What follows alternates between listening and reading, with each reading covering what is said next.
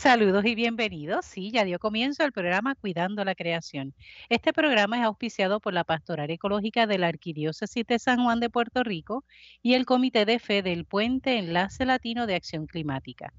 Los domingos de 1 a 2 de la tarde por Radio Paz AM 810 tenemos este espacio de diálogo interdisciplinario multisectorial de base de fe ecuménica e interreligioso, desde el cual hablamos sobre la realidad de nuestra casa común o la realidad de nuestro planeta.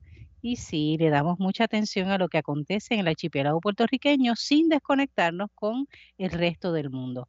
El programa eh, será retransmitido por Radio Oro 92.5 FM los sábados a las 7 de la mañana y usted también puede conectarse eh, desde Internet a cualquier plataforma que le permita conectarse con las estaciones de radio eh, en Puerto Rico. Y en este caso usted puede buscar radioorofm.com o Radio Paz 810 AM. Esta que le habla es la hermana Licia Vilés Ríos, dominica de la Santa Cruz, y hoy ya estamos en marzo y ya estamos de fiesta porque en el mes de marzo siempre celebramos aniversario. Así que estamos iniciando el sexto año del programa. Así que estamos de party todo este mes. Todo este mes de marzo, así será. Y hoy en la mesa de diálogo virtual, para comenzar esta celebración en grande, vamos a dialogar sobre los proyectos a escala industrial de energía renovable con Marisa Reyes Díaz, a quien le damos la bienvenida. Marisa por favor, abre su micrófono. Saludos, saludos a todos y todas. ¿Desde dónde estás, Marisa? ¿Desde dónde estás hoy? Estoy desde eh, Dorado, Puerto Rico, en una finca, eh, gracias a las hermanas dominicas de la Santa Cruz. No era para eso, boba. no era para eso. Era para saber dónde estabas. Estás allá en la finca Guaquia. ¿verdad? Qué rico. Y también nos va a acompañar en este tema Alfredo Vivoni Remus, que no es la primera vez que ustedes escuchan esa voz. Quienes hayan escuchado en mayo, más allá, por ahí, mayo 2021, eh, eh, habrán escuchado esa voz, que es la de Alfredo Vivoni Remus. Saludos, eh, Alfredo. Hola, Lizeth, gracias por la oportunidad. Es importante para nosotros que tu audiencia conozca eh, lo que está ocurriendo en nuestro país en torno a estos proyectos. Y Alfredo lo tuvimos en el programa de mayo 2021, es el programa número 244. En aquel momento titulamos el programa como Fincas Solares, pero ya sabemos por el mismo Alfredo, y de eso vamos a hablar más, que ya no se llaman fincas solares, ahora son proyectos a escala industrial de energía renovable. Hay que decirlo varias veces para sustituir, ¿verdad?, el concepto eh, de fincas solares es hablar con propiedad sobre el tema. Así que ya estaremos hablando con Alfredo y Marisa sobre esto. Y tenemos que darle la bienvenida a dos personas. Bueno, a una ya estuvo la semana pasada, que es Aliana Coello Exclusa. Saludos, Aliana. Activa tu micrófono.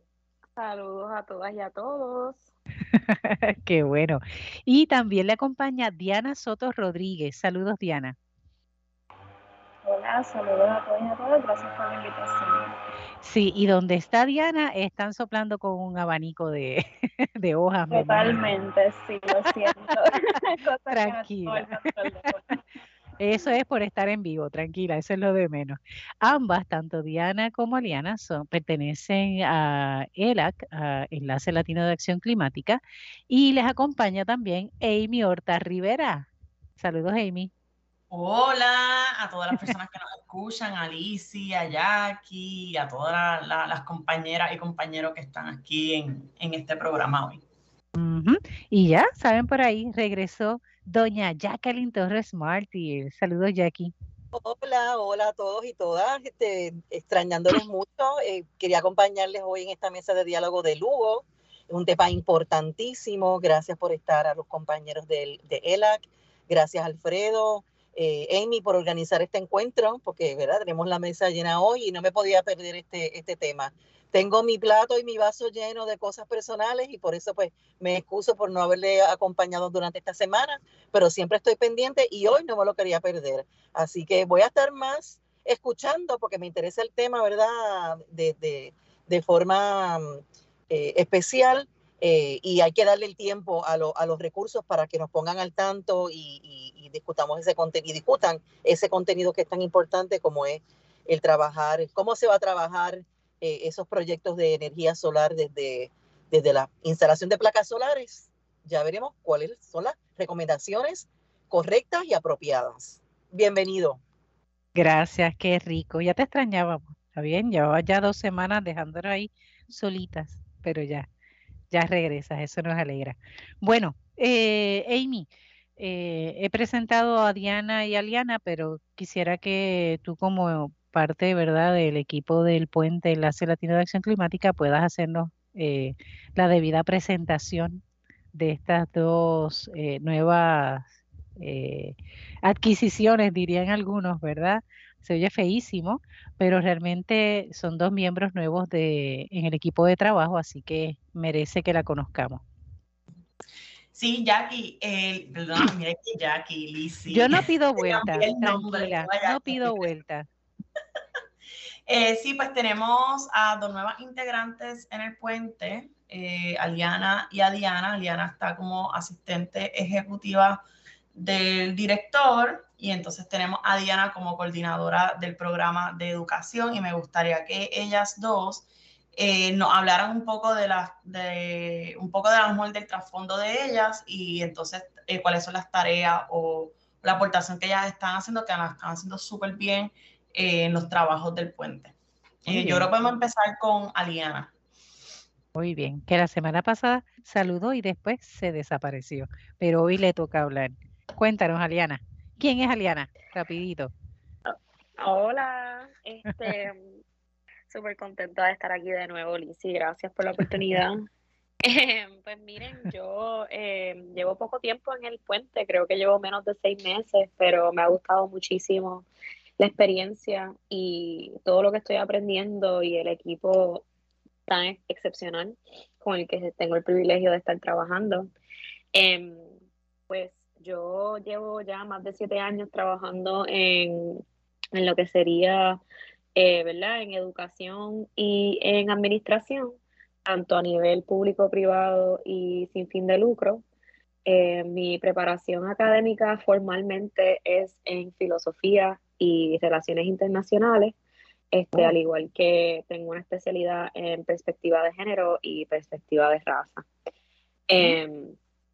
Em, pero también este, tengo formación como educadora alternativa, así que nada, este, todo lo que yo pueda hacer para seguir, ¿verdad? Movilizando y haciendo el cambio que, ¿verdad? Que nuestra, que nuestra vida y que nuestro planeta necesita, pues estoy a total disposición.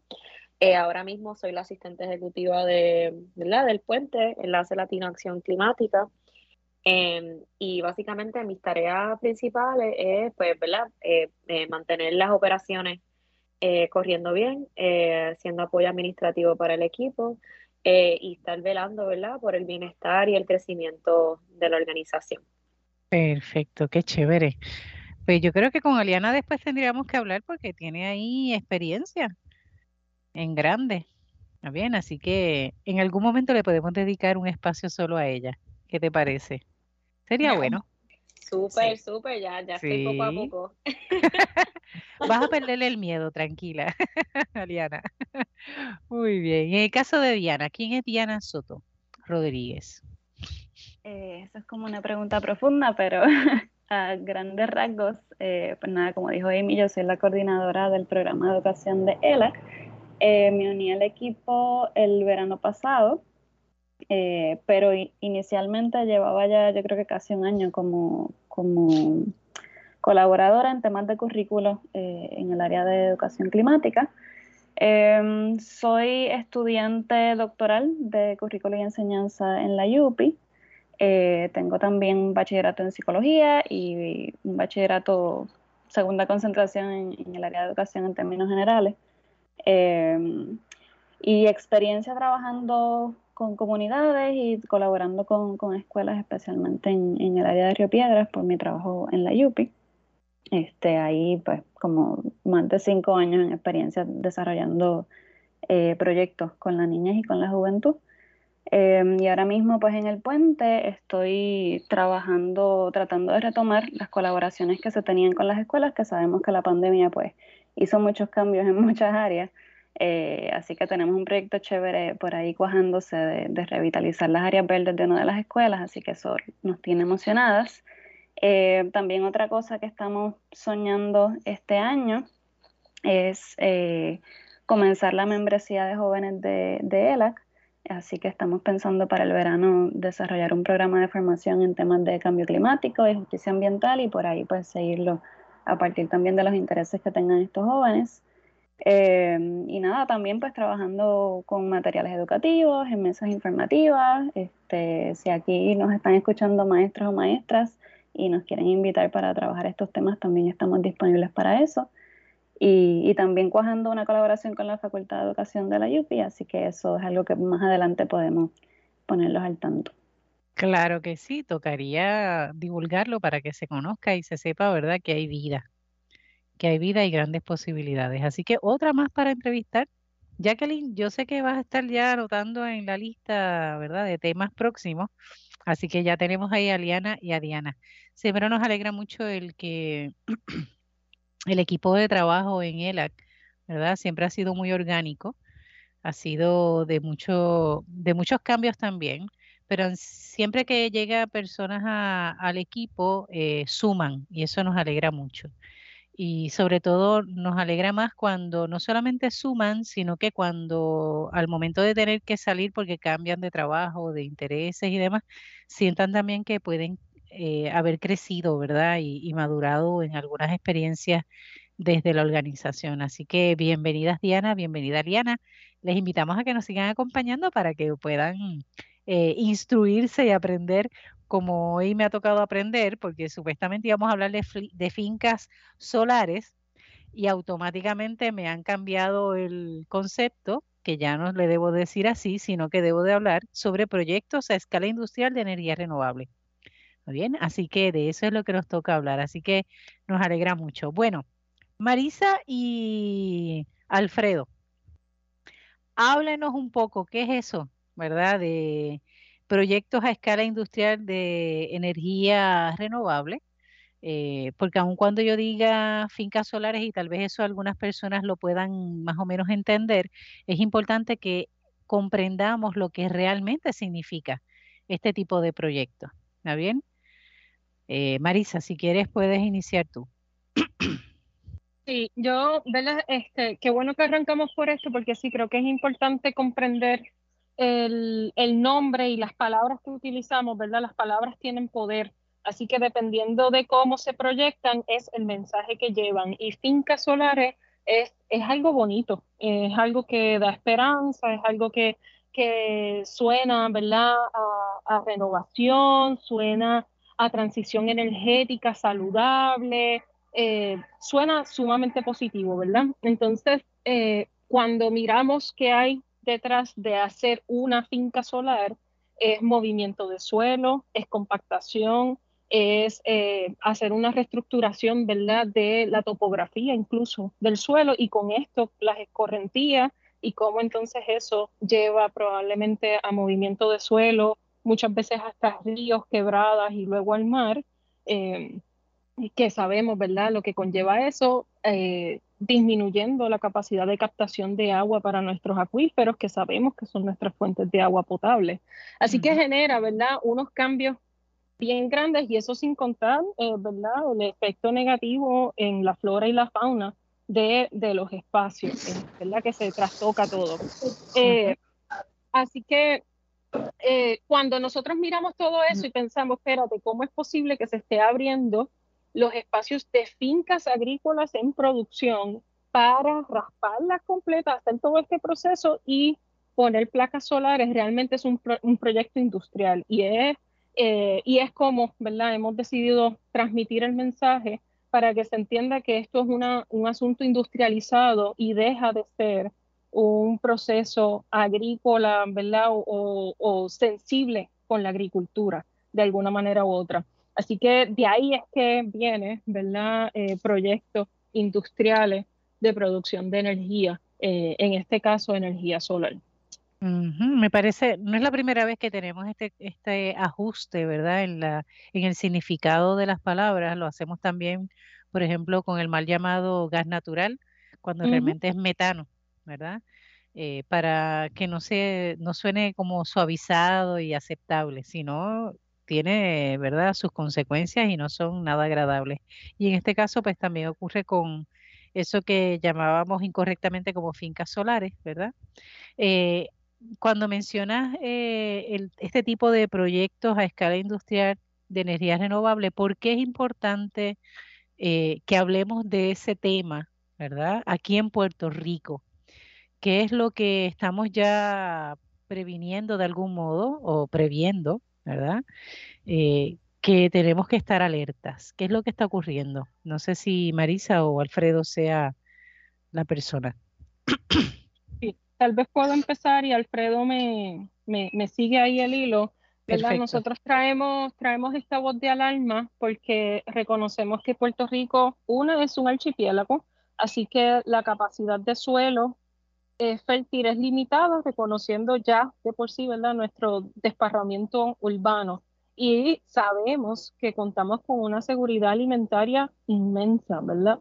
Este, sobre el 80% ¿verdad? de lo que consumimos viene de afuera. Así que reconociendo las crisis climáticas, la vulnerabilidad de la transportación en tiempos de huracanes y, lo que eso representa para garantizar la comida que necesitan eh, las personas que habitan este archipiélago, eh, entendemos que ocupar los terrenos agrícolas o los terrenos que están viables, ¿verdad?, para producción agrícola, con algo que no nos va a devolver a la agricultura, como son placas solares, eh, representa una gran amenaza y a largo plazo, ¿verdad? No es una amenaza eh, a corto plazo de cinco años, no, estamos hablando de aproximadamente 30 años, quién sabe si más tiempo, ¿verdad? Así que eh, entendemos que es urgente que hagamos un alto, ¿verdad? Y que pensemos cuál es la planificación que vemos para nuestro país y que no lo podemos cubrir. O sea, no podemos cubrir 14 mil cuerdas de terreno con placas solares porque no tenemos, ¿verdad? Ese suelo disponible para algo como la producción de energía cuando tenemos tanto techo suficiente para esto. ¿verdad? Ese es nuestro argumento. No es que estamos en contra de la energía renovable, es que reconocemos que es dejar una eh, inseguridad y afectar otra, es verdad, incrementarla. Así que tenemos techo suficiente y necesitamos aumentar la producción eh, agrícola en Puerto Rico, pero para eso de entrada necesitamos tener acceso a eso, a esa tierra. Alfredo. Sí, quiero identificarme como portavoz del Frente Unido Pro Defensa del Valle de Lajas. Gracias, Alfredo, que no te identifique así. Caramba. Y, es una de las organizaciones que forma parte de, de esta coalición que eh, al ver que el gobierno está proponiendo y facilitando eh, el visto bueno a estos proyectos a escala industrial de energías renovables, eh, pues hemos decidido unirnos, ¿verdad? Y resistir estos proyectos y hacer propuestas para resolver el problema energético que sí tenemos, ¿verdad? Ah, hay que reconocer eso, que tenemos que adoptar eh, tecnología de energía renovable eh, y a la misma vez hay que reconocer, eh, como bien dijo Marisa, que nosotros nos encontramos en una situación de inseguridad alimentaria dramática. si reconocemos que más de un 80% de lo que consumimos en términos de alimentos viene de afuera, pues es un, es un claro indicio de, la situación. De la misma manera, si reconocemos que históricamente en los últimos 60 años hemos perdido 70% de los terrenos en uso agrícola, pues también reconocemos que hay otra crisis, ¿verdad? Y esta crisis agrícola viene con una historia larga.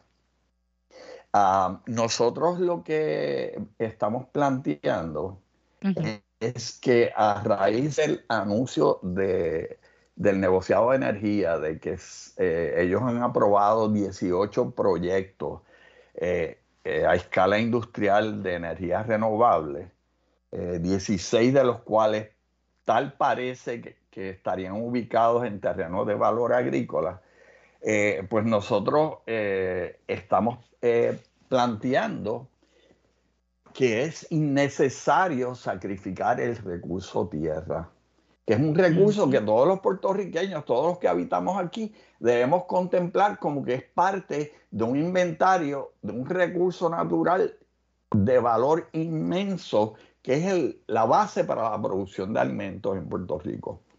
Eh, es innecesario sacrificar ese recurso para producir energía porque está probado que en Puerto Rico nosotros tenemos suficiente espacio en los techos de las casas para ubicar placas fotovoltaicas con bancos de batería y poder producir de cuatro a cinco veces más la demanda doméstica de energía en Puerto Rico.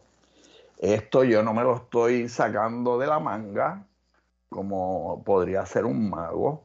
Esto está evidenciado por un estudio del National Renewable eh, Energy Laboratory de los Estados Unidos, que es uno de los laboratorios que hace trabajo para el Departamento de Energía de los Estados Unidos.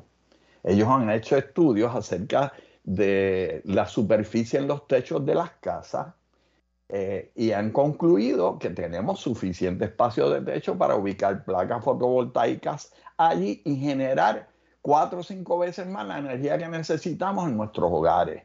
Así que si nosotros contemplamos eso como una posibilidad, no hay que sacrificar estos terrenos agrícolas. Nosotros necesitamos desarrollar la agricultura.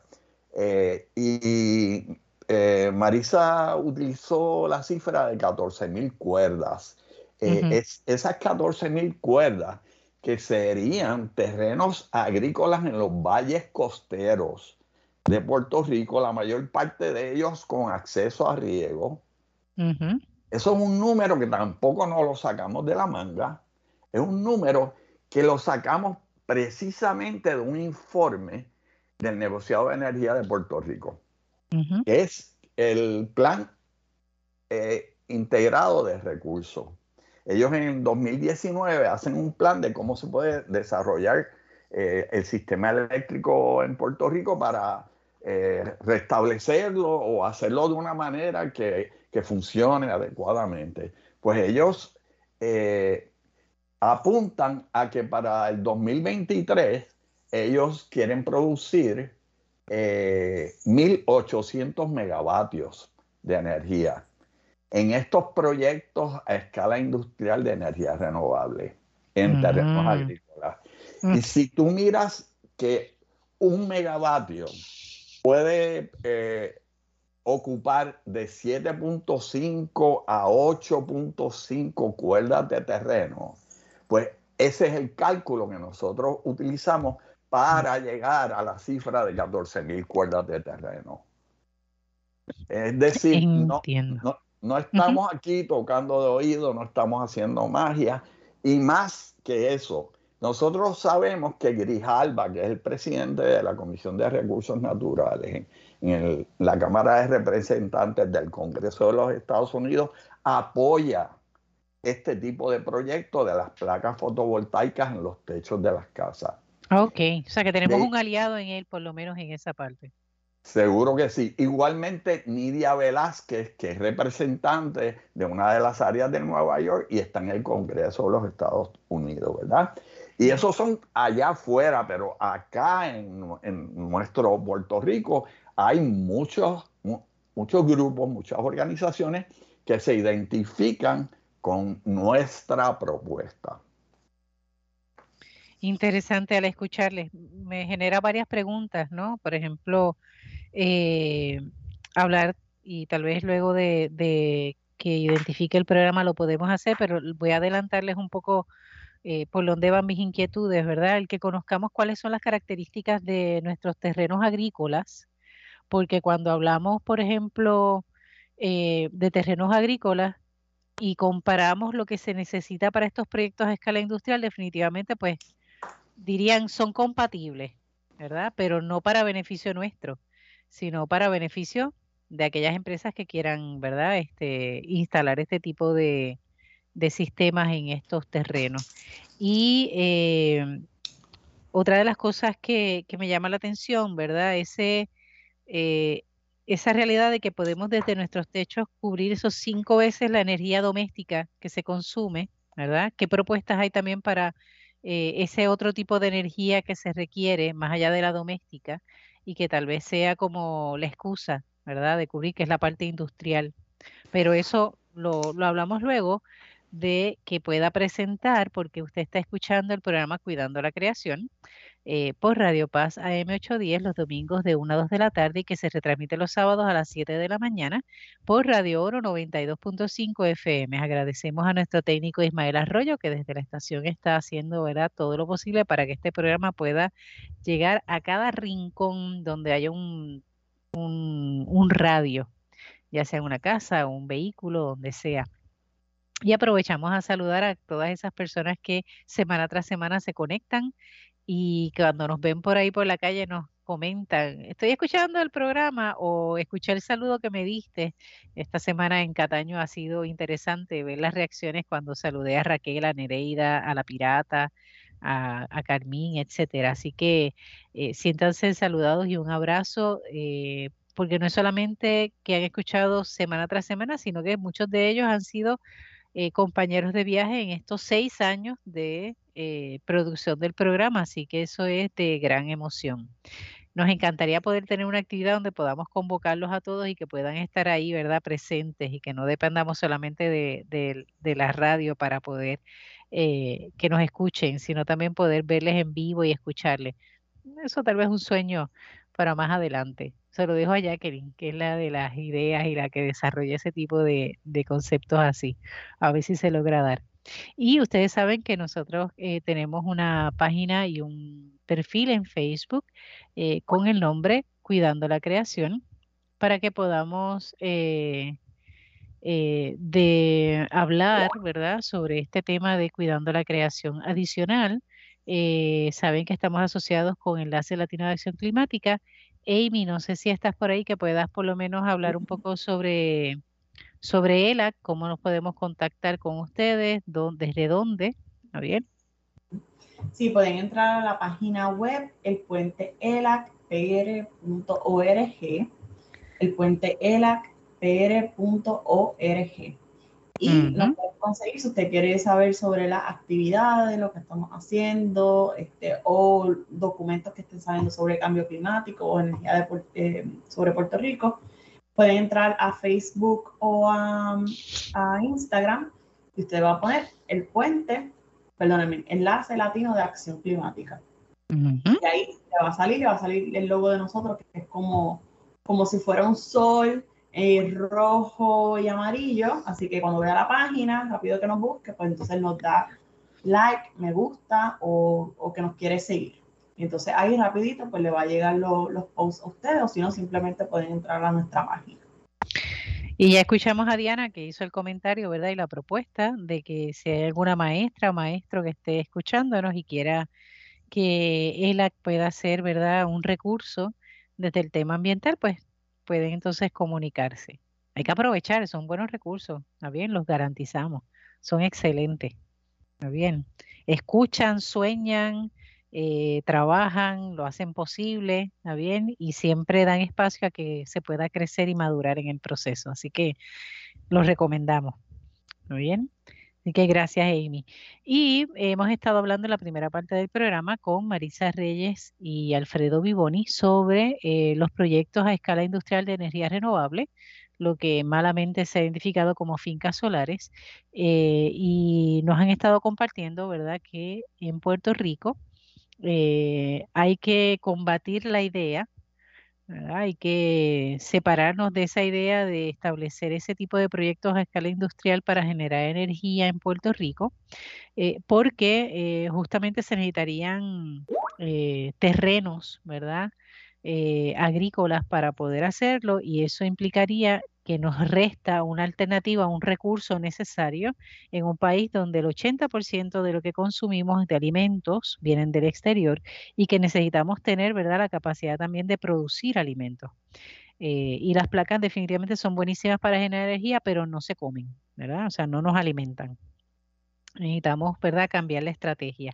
Y antes de irnos a, identificar el programa y la estación, yo dejé así como, ¿verdad?, como un poquito en el aire eh, temas que me preocupan, ¿verdad?, o que me inquietan, sobre todo el que podamos conocer esas características de nuestros terrenos agrícolas, ¿verdad? Y la realidad de cómo podemos, eh, qué alternativas hay para poder también desarrollar esa energía, no solamente doméstica, sino también industrial.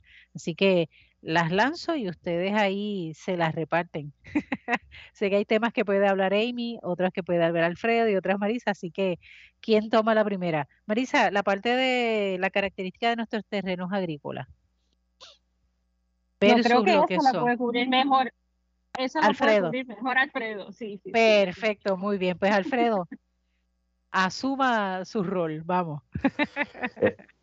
Eh, em, es, yo creo que podemos utilizar eh, los dos marcos legales que se supone que protejan los terrenos agrícolas de Puerto Rico, que son el plan de uso de terreno que se aprobó en noviembre del 2015 y que clasifica todos los suelos en Puerto Rico.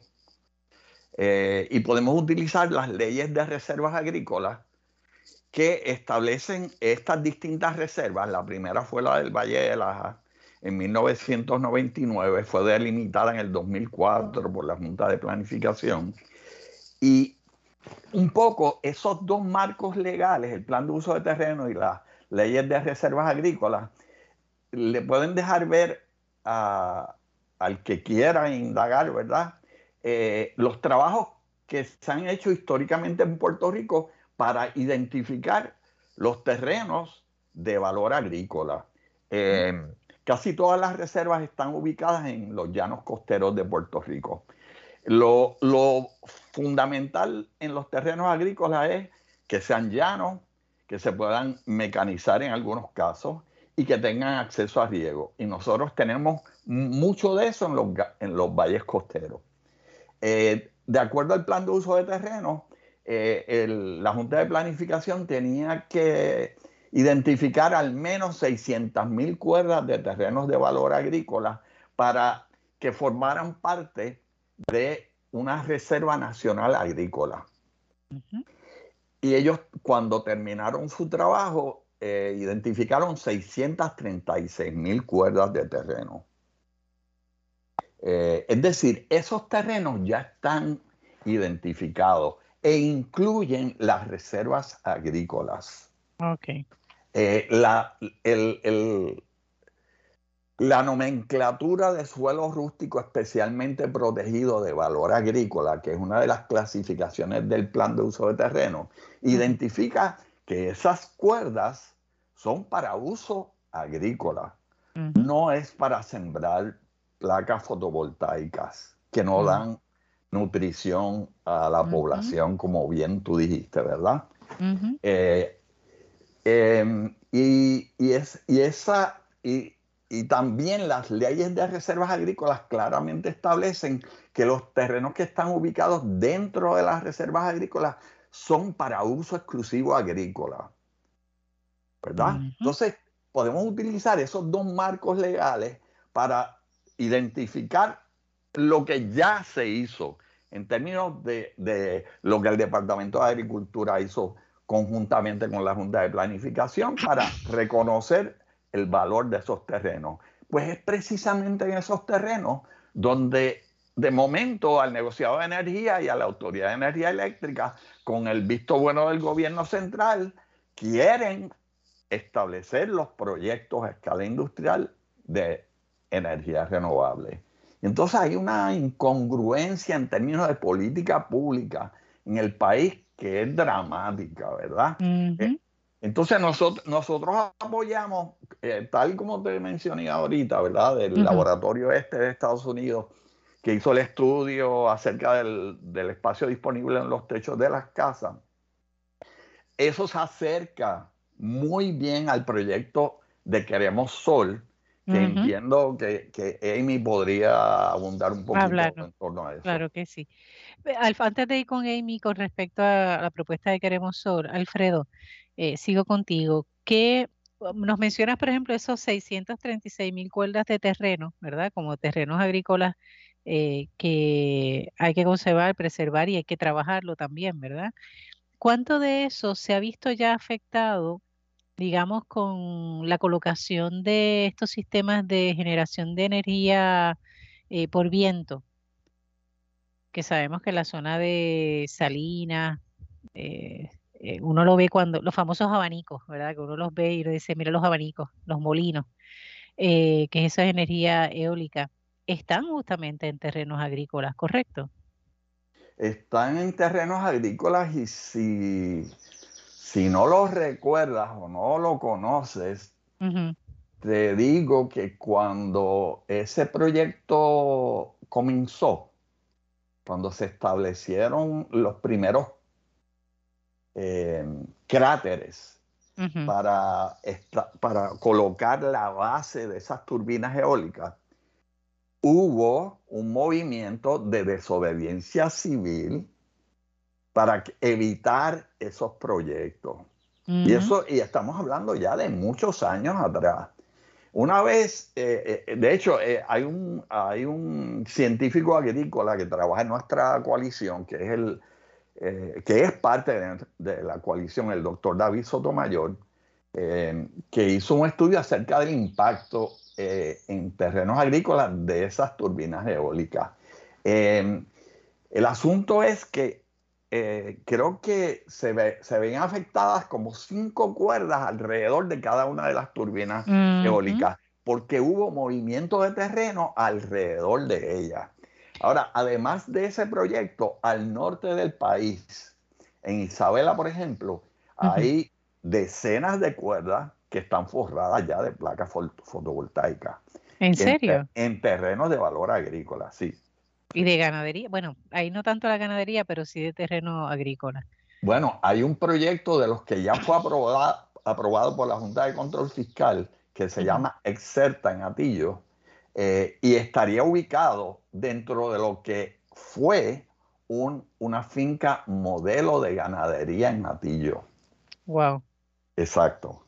¿Verdad? Es una cosa, es una cosa terrible que, que, le rompe los esquemas. Y eh, dice, yo creo que es bien importante que, que nosotros pensemos en el Puerto Rico que nosotros queremos para el futuro. Y yo creo que nosotros queremos un Puerto Rico que tenga, que cuente con recursos de energía resilientes, que si viene un huracán, las placas fotovoltaicas en los techos de las casas aguantan muchísimo más que, por ejemplo, lo que ocurrió en un Macao con el proyecto ese enorme de placas fotovoltaicas que una vez pasó María, eso quedó destruido, ¿verdad? Entonces, una de nuestras aspiraciones como pueblo debe ser contar con un sistema de energía renovable resiliente.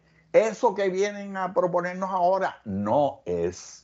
Eso tardó 13 meses en volverse a, restablecer y a conectarse al sistema centralizado de energía.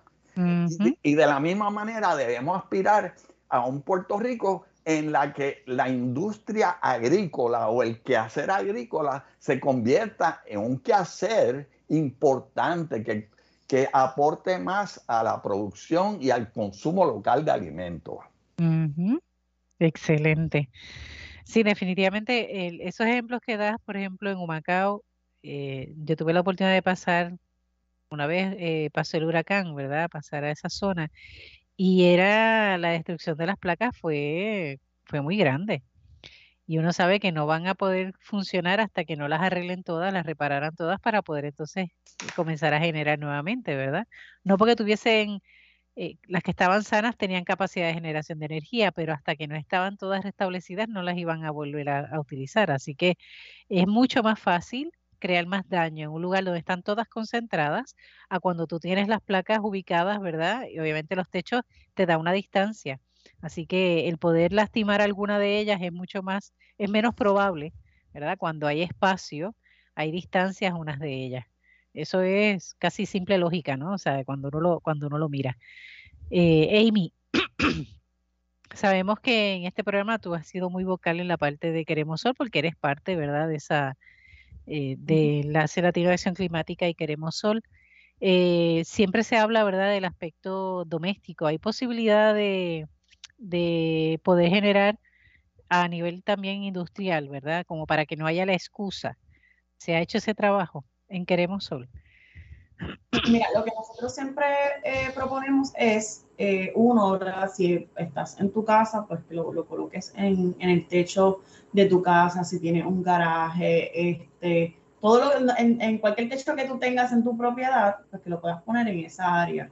Eh, y los instaladores te van a decir cuál es, cómo se prepara el techo, ¿verdad? si hay alguna, algún tipo de preparación que necesita. eso esa información te la van a dar los instaladores.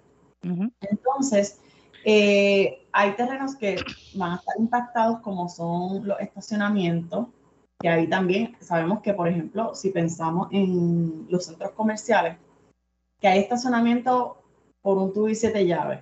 Pues mira, pues ya que ese terreno está impactado, en vez de, eh, de, nosotros coger y tomar otros terrenos, pues entonces ahí mismo, pues eh, te beneficia de dos maneras. Una, que le da sombra al carro, caliente, este, y otra, eh, realmente para que entonces podamos obtener esa energía. Y por ejemplo, los centros comerciales, pues de ahí mismo, eh, pues pueden sacar su propia energía y si les llega a quedar un excedente, pues también lo puedan eh, proveer a la red eléctrica. por ejemplo, en los vertederos, que también son terrenos contaminados, impactados, que no se va a hacer más nada con eso, pues también se puedan utilizar pero que no utilicemos eh, terreno eh, agrícola eh, o cualquier otro terreno, aunque no sea agrícola, que pueda ser a lo mejor terreno este, de, bosque. a veces se, se, propone hacer ese tipo de, industria, sino que, mire, terrenos que sean, que estén impactados. Los proponemos, para que no se, no se, no se dañen otros tipos de terrenos.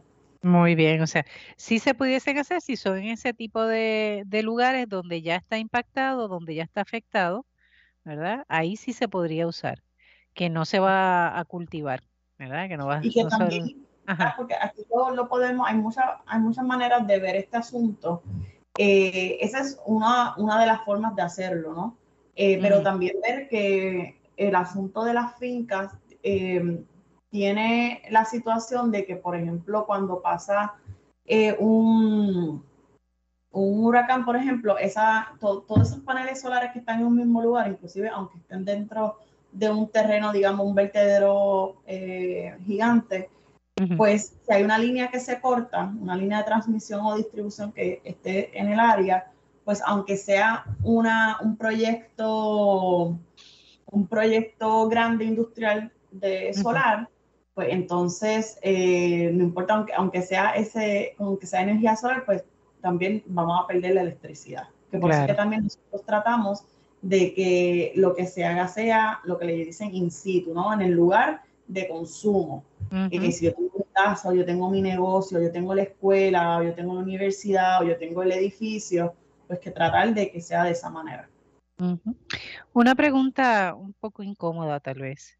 ¿Sabemos o ustedes tienen conocimiento de qué empresas están, eh, diríamos, copando, ¿verdad? Este tipo de proyectos que, que el negociado de energía está es aprobando, diríamos, ¿verdad? Porque no me parece que sean muchas las compañías. Marisa, abriste el micrófono tan rápido que me imagino que vas a contestarla tú.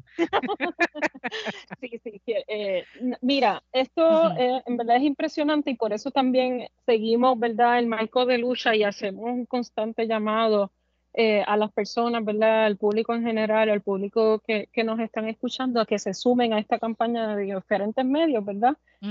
que, ¿verdad?, al final podemos mencionar eso, pero... Sí no hay un proceso de transparencia de decir quiénes son estos proponentes, dónde van a estar ubicados, cuánto espacio van a, ocupar, ni eh, cuánta energía van a generar, cómo van a ser el proceso de transmisión. O sea, ahora mismo estos 18 eh, proyectos que se nombraron recientemente, ¿verdad? que fueron aprobados por el negociado de energía de Puerto Rico, No sabemos absolutamente nada y abiertamente en la prensa el negociado estableció que esa información se mantenía confidencial, si dan, razón, sin dar razones, ¿por qué? ¿verdad? Así que no, no, e, inicialmente de entrada hay una falta de transparencia, ¿verdad? Sí sabemos, ¿verdad? El año pasado ya se habían nombrado, se habían aprobado unos proyectos iniciales, eh, ¿verdad? Como estaba mencionando ahorita David, Exerta, Tech, Solar, eh, por ejemplo, es uno de ellos ubicado eh, que se propone, ¿verdad? Para Atillo. Ese proyecto estaría ocupando 203 cuerdas de terreno agrícola y como bien mencionó Alfredo, son terrenos de una finca modelo de ganadería donde estudiantes de la UPR de Mayagüez visitan ese espacio para entender, ¿verdad? Y para ver cómo se, cómo se lleva bien, ¿verdad? Terrenos eh, de ganadería. Así que... O sea, que es un laboratorio de trabajo sí. y de estudio. Ok. Pero parece que eso no es suficiente, ¿verdad? Importante para, para mantener vivo para incluso incrementar recursos para garantizar la estabilidad y la permanencia de los, de los trabajadores agrícolas que tal vez están ahí para mejorar condiciones. No, no, no, al revés es vamos a quitar todo, vamos eh, a sembrar placas solares. Entonces, entendemos, ¿verdad?, que a veces es difícil eh, pensar cuántos son 203 cuerdas. Y entonces recientemente estuvimos haciendo el cálculo, Plaza Las Américas, con su estacionamiento, ocupa 50 cuerdas de terreno. 50 cuerdas de terreno ocupadas. Y eso es grande. Y eso es grande, exactamente. Eso quiere decir que podemos pensar en cuatro Plaza Las Américas ocupando Valle Agrícola en Atillo. Otro proyecto que sabemos que está, ¿verdad? Que, que tiene la aprobación es Zero One en Salinas, ocupando 542 cuerdas de terreno. Eso equivale a 11 Plaza Las Américas juntos. Eso es un montón de cemento. Eh, eso es un montón de movimientos de suelo, de compactación, de pérdida de sistemas de riego, ¿verdad? Que, están disponibles ahora mismo para eh, producción agrícola. Otro de los proyectos, Montalva Solar Farm, que está, ¿verdad? Este, sonando para Lajas y Guánica, ¿verdad? Esa colindancia que ocuparía 2.800 cuerdas de terreno con placas solares. Eso equivale a 56 plazas Las Américas.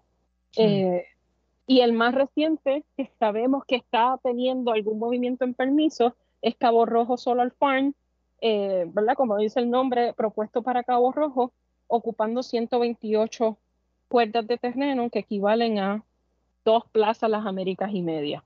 Así que ¿verdad? E, es de momento pensar en que tenemos este desparramiento por todas partes y que esto es solo el inicio, que no sabemos cuál es la capacidad que van a ocupar estos otros eh, proyectos nuevos que recién aprobó el negociado. Estos son solo unos pocos que estaban aprobados del año pasado, ¿verdad? Excepto por Montalva Solar Farm, que tuvo movimiento, se retiró cuando la Junta de Control Fiscal no le da el visto bueno pero ya está sometiendo documentos nuevamente para tener aprobación. Así que pensamos que a lo mejor uno de estos 16, eh, uno de estos 18 proyectos podría ser Montalva, pero eso tampoco lo sabemos del todo, ¿verdad? No tenemos ninguna garantía. Eh, así que estos son los números y por qué entendemos, ¿verdad? Que es urgente que la gente entienda que esto, esto es sumamente pertinente, eh, que que tenemos que sumarnos para garantizar, ¿verdad?, una seguridad alimentaria eh, a futuro, reconociendo las vulnerabilidades internacionales, reconociendo las vulnerabilidades que tenemos como isla al estar en el paso de ruta de huracanes y otras posibles amenazas que se puedan sumar. Este, Esos son solo algunas que ya hemos vivido. Y, y adicional, pienso, ¿verdad? Cuando uno está cerca de este tipo de, grupos de placas, ¿verdad? Una cosa es que estén arriba elevadas y uno no está, no tiene acceso, pero cuando uno está al mismo nivel, eh, el rebote obviamente de, del rayo, ¿verdad? De luz genera calor. Así que incluso, ¿verdad? E, el hecho de estar cerca también afecta. O sea, no sé si eso se ha, se ha contemplado, ¿verdad? Cuando, cuando se piensa en este tipo de proyectos industriales. Eh, no es que simplemente genere la energía, es que expiden un calor y no es lo mismo tenerlas en el techo, ¿verdad? Que eso queda hacia arriba y nos afecta menos a cuando las tengo a ras del suelo, ¿verdad?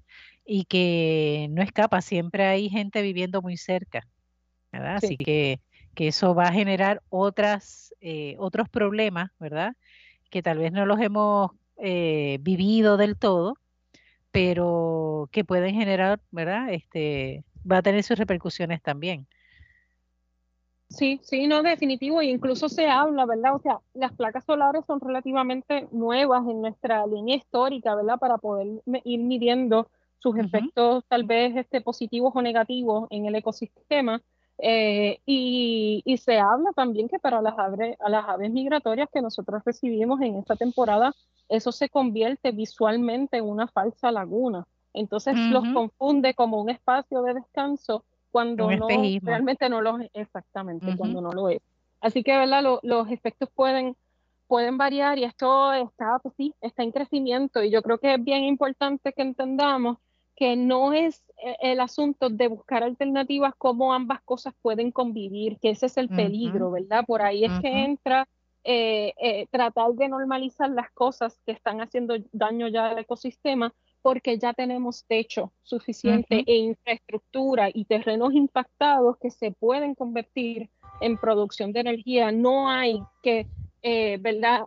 reinventar la rueda. Hay espacios impactados que podemos generar nuestra energía y que nos llevan a un estado, ¿verdad? O sea, si nosotros pensamos en que queremos que Puerto Rico sea turismo, que sea ¿verdad? Un espacio de, de, de mira para, para, el exterior, ¿verdad? Que es como la, la, única gringola que tienen los gobiernos en este país, pues pensemos en lo atractivo que puede ser. Mira, este país logró hacer toda su generación de energía a través de techos, los estacionamientos todos están cubiertos con placas solares. Eh, cuando voy a fincas, ¿verdad? Veo esa producción hermosa. Esas cosas atraen turismo. Entonces estamos cancelando unas posibilidades por esta mentalidad de simplemente que se centren los recursos económicos en unos pocos y no en el bienestar de la mayoría. ¿Qué podemos hacer? O sea, ¿de qué forma podemos como pueblo, como ciudadanía, eh, levantar nuestra voz, eh, lograr, ¿verdad?, el que eso se detenga. ¿Qué alternativas tenemos? Mira, hay, hay varias cositas. Yo eh, tampoco quiero, eh, ¿verdad?, acaparar, ¿verdad? Si, Alfredo ahí quiere, quiere quitarme el micrófono, está más que bienvenido, pero estamos haciendo un llamado a varias cosas, ¿verdad?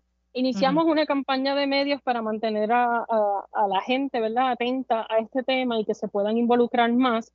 Así que eh, estar pendiente de las redes por ahora de la organización eh, Boricua, Organización de Agricultura Ecológica eh, Boricua, eh, y también a la organización El Puente, Enlace Latino de Acción Climática, ¿verdad? Tanto en Facebook como en Instagram, que estamos subiendo contenido de esta amenaza y pueden estar pendientes. Si quieren información adicional, pueden escribir a ELAC, E L A C, arroba el puente punto US y yo encantada, ¿verdad? Les envío información adicional. Además, esto, este tema no es solamente, o sea, nosotros no estamos haciendo un proceso solamente educativo, estamos haciendo un proceso, eh, ¿verdad? Tratando de tocar puertas en agricultura, tratando de tocar puertas en planificación y al gobernador, ya que no tenemos respuesta de, de, esas, de esas agencias y ninguna se ha dignado a respondernos ni una de las cartas, ¿verdad? Así que invitamos a todas las personas a que llamen a Fortaleza al 787-721. 7000 721-7000 y digan, este tema es urgente, atiendan a esta coalición, ¿verdad? y nosotros ya estamos listos para tener esta conversación, pero necesitamos que nos abran las mesas de diálogo porque hay alternativas y estas alternativas se han presentado. Así que esta destrucción no la podemos permitir, pero necesitamos el apoyo de la gente para poder fortalecer estos procesos y garantizar ¿verdad? Eh, justicia eh, ¿verdad? tanto energética como alimentaria para Puerto Rico. Alfredo, ¿algo más de alguna otra idea o alguna otra forma en que podamos ayudar?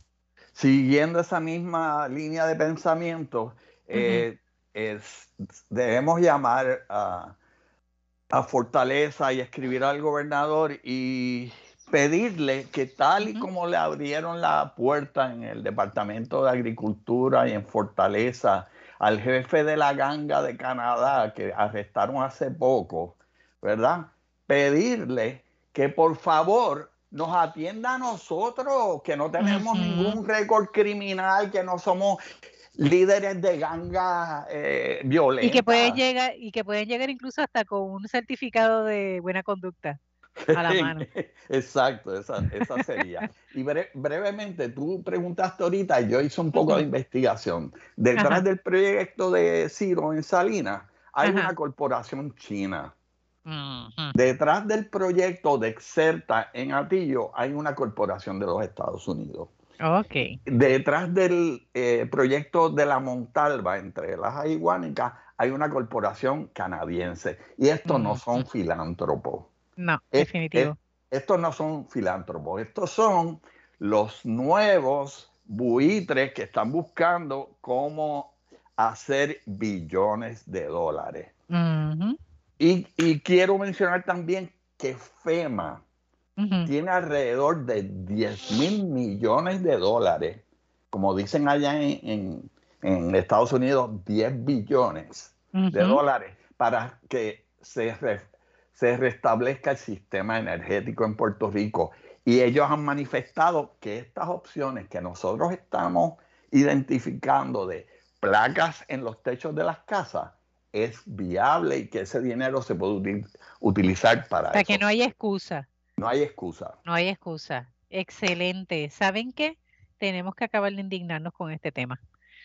Bien, tenemos que comenzar entonces a hacer ese trabajo. Ya sabe, puede llamar a la Fortaleza 721-7000. Y cuando le conteste, dice, mira, Alice, soy fulana de tal. Yo no estoy de acuerdo con los proyectos eh, a escala industrial de eh, generación de energía. ¿Está bien? O quiero energía en el techo de mi casa. Y ya con eso, una vez lo haga uno, dos, cien, mil personas, que en la semana nada más le llenemos y le saturemos la, la línea, algo tienen que hacer. Así que gracias Alfredo, gracias Marisa, gracias Amy, gracias Jackie. Jackie se estaba curando en salud ahí, aprovechando el tema y reaccionando. Así que eh, gracias por la presencia de cada uno de ustedes y a, a ustedes que nos escuchan. Saben que tenemos en nuestras manos la posibilidad de hacer la diferencia tenemos el poder como ciudadanos para hacerlo. Es cuestión de dar el paso al frente y hacerlo. Seguimos cuidando la creación. Hasta la próxima semana. Dios les bendiga.